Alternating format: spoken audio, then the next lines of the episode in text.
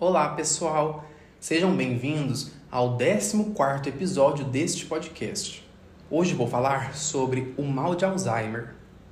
Em 1906, Alois Alzheimer apresenta oralmente o caso de uma paciente chamada Auguste Detter como uma doença característica do córtex cerebral.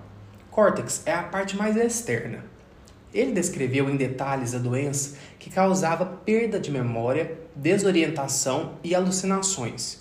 Foi feito biópsias no cérebro de Auguste que revelavam uma condição anormal em que o córtex era menor que o normal e apresentava placas senis, que são placas compostas por algo semelhante à proteína, chamado de beta-amiloide, e também emaranhados neurofibrilares.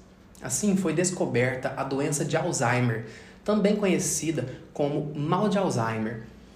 E no Brasil são diagnosticados cerca de 100 mil casos todos os anos. As pessoas mais atingidas são os maiores de 60 anos de idade possui os seguintes estágios. Estágio 1, forma inicial. Alterações na memória, personalidade e habilidades espaciais e visuais.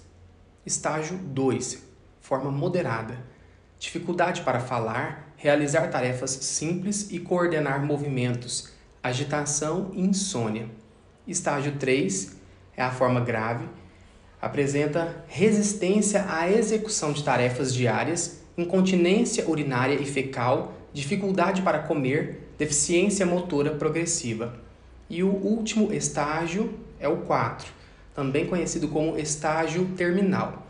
Restrição ao leito, mutismo, dor à deglutição, infecções intercorrentes.